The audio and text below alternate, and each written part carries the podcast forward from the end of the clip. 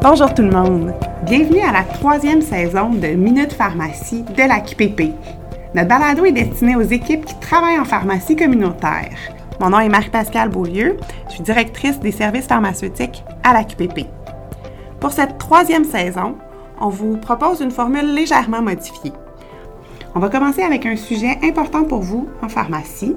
Par la suite, on va compter sur la participation d'invités. On va poursuivre avec un message d'accesseur ou l'annonce de formation à venir. On va terminer, comme on l'a fait dans les saisons 1 et 2, en répondant à des questions des auditeurs.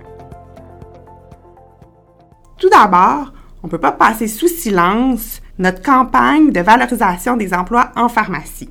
Vous nous le dites haut et fort, la rareté de main-d'œuvre vous préoccupe. Pour y faire face ensemble, on a choisi le thème Trouve ton X. Avec cette campagne, on veut attirer plus d'étudiants au DEC, dans les DEP, puis dans vos pharmacies. Pour ça, on met en lumière le rôle essentiel des employés en pharmacie communautaire et les avantages d'y travailler.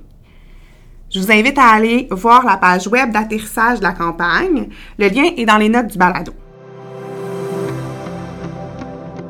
Pour cette nouvelle saison, des invités vont venir nous parler de sujets variés d'une édition à l'autre. On amène ce changement-là pour que ça soit plus dynamique puis amener une différente perspective. Donc aujourd'hui, notre invité n'est nul autre que Benoît Morin. Bonjour Benoît, comment vas-tu? Ben, très bien. Et toi, Marie-Pascale? Très, très bien. Merci. Je suis très heureuse de t'accueillir. J'ai quand même beaucoup de questions pour toi. Ben, tant mieux. Ça me fait très plaisir. Je vais essayer d'y répondre du mieux possible. Puis, euh, euh, je suis prêt pour tes questions. Alors, on est déjà rendu en février, mais j'aimerais ça que tu nous parles un petit peu des défis là, que tu entrevois pour notre profession cette année. Bien, tout d'abord, on le sait, notre profession est appelée à évoluer. Elle a beaucoup évolué. Ça continue, c'est stimulant. On le sent sur le terrain. Les patients ont besoin de services cliniques, ont besoin de, nos services de façon générale. C'est vraiment criant. Et on peut leur en faire plus et c'est tant mieux. Mais dans le contexte de la rareté de main-d'œuvre, c'est pas toujours facile. Non, c'est vrai, on a mis en place différents moyens pour aider nos membres. En ce moment, on poursuit activement les négociations avec le gouvernement pour la refonte du modèle de rémunération pour refléter justement la réalité du terrain. On a aussi prévu une campagne de sensibilisation pendant le mois de mars, qui est en fait, tu le savais sûrement, le mois de la reconnaissance de la pharmacie. On veut rappeler aux patients comment interagir avec leurs équipes en pharmacie, dans quel contexte le pharmacien peut aider, pour que ce soit plus efficace pour tout le monde.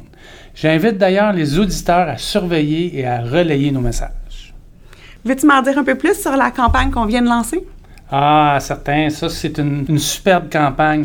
On pense aussi qu'elle va être très efficace. Pour aider nos membres dans la situation de rareté de main-d'œuvre, on lance une campagne de valorisation des emplois en pharmacie communautaire. On vise entre autres à attirer des jeunes dans des programmes de TP et ATP pour venir nous épauler. L'intégration efficace des assistants et des techniciens en pharmacie, c'est vraiment, vraiment la clé pour une plus grande efficacité et on s'y attaque avec notre campagne. Je pense vraiment que ça va aider. Y a-t-il d'autres choses que tu aimerais dire aux auditeurs euh, du balado? Ben oui, j'ai un paquet de choses, mais comme vous pouvez voir, cette année, on met l'accent sur les solutions. On veut que chacun puisse s'épanouir dans son environnement professionnel. Je vous invite donc à rester à l'affût de nos communications. Aussi, on va tenir une séance d'information le 28 mars prochain. C'est donc un rendez-vous pour les membres de l'AQPP. merci Benoît, ça a été un honneur pour moi de t'avoir. Tu mets la barre haute pour les futurs euh, invités. Ben, bien agréable. Merci à toi, Marie-Pascale. À bientôt. Comme Benoît l'a mentionné, Mars, c'est le mois de la reconnaissance de la pharmacie. Pendant cette période, on veut profiter de l'occasion pour faire découvrir vos équipes, votre pharmacie. Donc, on vous demande votre collaboration. On vous invite à prendre des photos de vous-même, des membres de votre équipe en pleine action dans vos pharmacies et de nous envoyer ces photos-là à l'adresse communication avec un S, arrobas, on veut vraiment là que vous nous présentiez avec des témoignages euh, votre euh, votre réalité, ce qui se passe dans votre pharmacie pour e-, illustrer votre dévouement à vous et à vos équipes. N'oubliez pas d'indiquer le nom, la ville, euh, puis tous les, renseignements là qui sont euh, qui racontent l'histoire dans la photo que vous allez nous partager. L'adresse courriel que je viens de vous donner va être dans les notes du balado. Maintenant, je vous lance une invitation d'accesseur. Le 12 mars, entre 8h et 8h45, les membres de l'équipe d'Accessa vous attendent pour une séance d'information virtuelle. Ils vont prendre le temps de bien vous expliquer comment inscrire les patients déjà sous traitement à leur programme. Ils vont voir aussi avec vous comment présenter les avantages d'Accessa à vos patients. Du côté AQPP, on continue à bâtir pour vous des formations pertinentes. Le 13 mars prochain, à 19h, il y aura un webinaire en direct qui va porter sur l'optimisation des services aux patients atteints de dyslipidémie.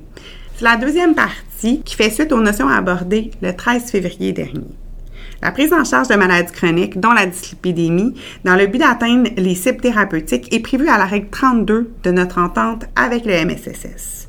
On vous invite donc à en apprendre plus sur comment organiser la prise en charge pour vous aider et pour aider surtout vos patients à atteindre les cibles thérapeutiques. Aussi, n'oubliez pas de bloquer le 23 avril à votre agenda.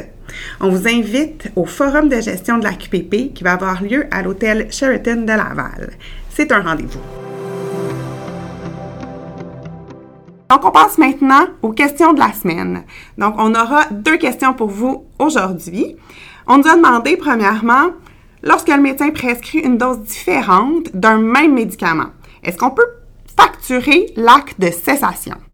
Précisément, le but de l'acte de modification de cessation doit être de diminuer les effets secondaires d'un médicament, les effets indésirables d'un médicament, de gérer les interactions médicamenteuses, de prévenir la défaillance d'un organe, de prendre en compte la fonction rénale hépatique de la personne assurée, de prendre en compte le poids de la personne assurée, d'améliorer la tolérance à la thérapie médicamenteuse ou corriger une erreur manifeste de dosage. De façon générale, vous devez vous poser la question suivante. Est-ce que je modifie de façon autonome la thérapie médicamenteuse en cessant un médicament, c'est-à-dire de ma propre initiative selon mon jugement clinique? Est-ce que c'est dans le but d'assurer l'efficacité ou la sécurité du patient? Si vos réponses sont oui, vous pouvez facturer l'acte de cessation ou de modification conformément à ce qui est prévu à l'entente. L'homme permet aussi de vous rappeler quelques exceptions de la règle 38. Donc, l'ajustement de la forme, de la quantité d'un médicament prescrit ou même la répartition d'une même dose quotidienne selon une fréquence posologique différente donne droit à aucune euh, facturation, à aucun paiement.